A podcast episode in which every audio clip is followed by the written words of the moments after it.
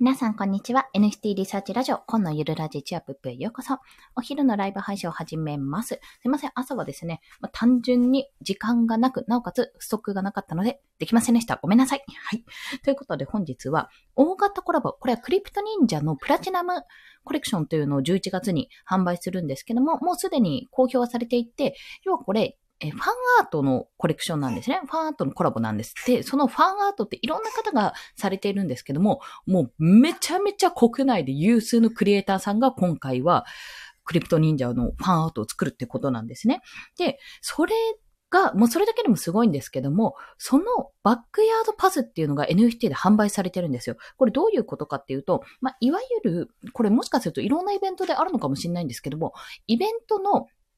裏側を見れるんですよね。まあ、これは Discord 内でいろいろこのクリエイターさんや、それこそイケハヤさんやメンディーさんも入っててびっくりしたんですけども、あと、エンジニアさんとかね、いろんな方がこう加わって話をしているってところなんですよ。で、まあ、あとは企画集であるリーダーであるロードさんという方が主体となって、まあ、こういうふうに考えてますって、こういうことをやっていこうと思いますっていうのをこうやり取りしてる姿が、まあ、チャットがですね、様子が見られるというのと、なおかつ、あの、ロードさん自身に質問ができるっていうところで、めちゃめちゃ有益だなと思って私それを購入したんですね。で、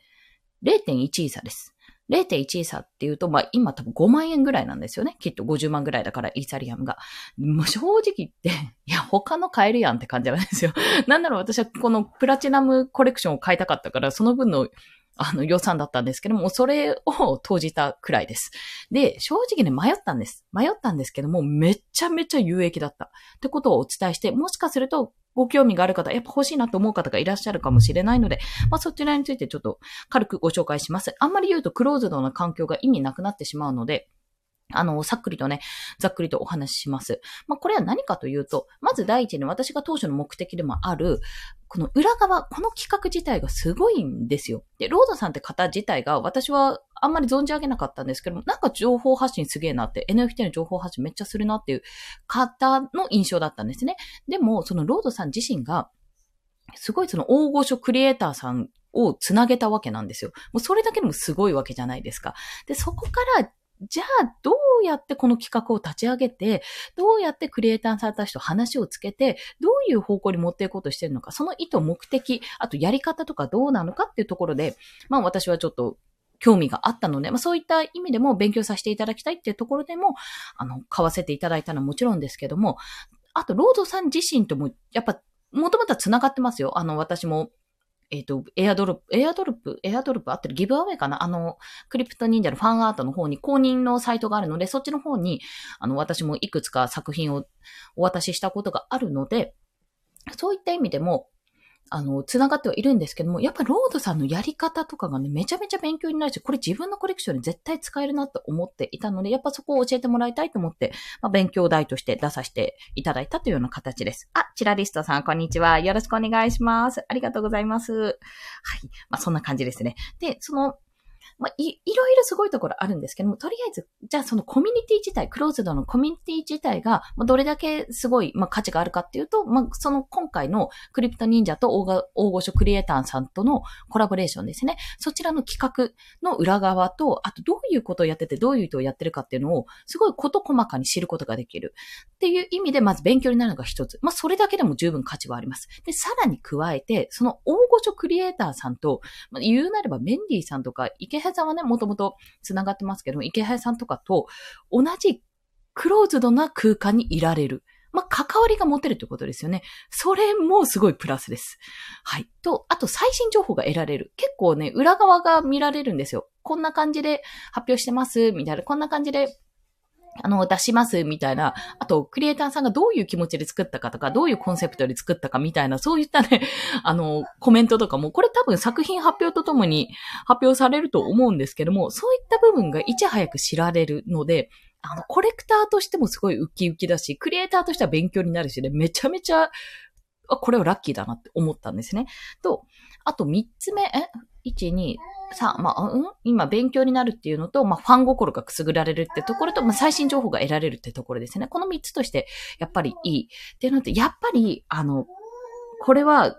私思ったんですけど、これはチャンスなんですよ。一つ。まあ、かといって自分の商品を売るとかじゃなくて、私という人間が、クリ、一クリエイターでもあり、一情報発信者でもある私という人間が、この NFT の市場の、においてどういうふうにやっていくかっていうのを見せて、認知されることがやっぱり重要だと思ってるんですね。私自身は。で、私自身やっぱりクリエイターとしてもやっていきたいし、皆さんにこう、情報を伝え、お伝えする。わかりやすくね、NFT に参入してほしいってところもあるので、そういった情報もお伝えする役割でもあるなとも思ってるわけなんですよ。まあ、ちょっとその二足のわらちになっちゃうのかどうかわからないんですけども、そういった形で、認知されたいなと思ってる中で、まあ、そうそう、そんな大御所クリエイターさんたちがいるところで認知なんてされないわけなんですよね。当たり前ですけど。じゃあそれをどうやって自分がこのコミュニティ内で、基本的には、あの、受け身というか勉強のスタンスで見ていますけども、あの、あんまり発言とかしない方がいいのかなと思いますので、わかんないけどね。で、様子を見ながら、まあ、あの、どういうふうに、どうだったら繋がれるから、どういうクリエイターさんはどういうことを望んでいるのかなとか、そういう、目線でもやっていきたいなと考えております。まあ、爪痕を残したいですよねってところですね。それは、あの、私の作品見てください、売ってくださいっていう爪痕というより、あ、コンさんってこういうことをやってるんだなってちょっとした興味だけでいいんですよ。興味が晴れたらもうそれは最高の結末だと思っているので、それぐらいなんかできたらなってことを考えながらやっております。今回はね。はい。で、まあ、その、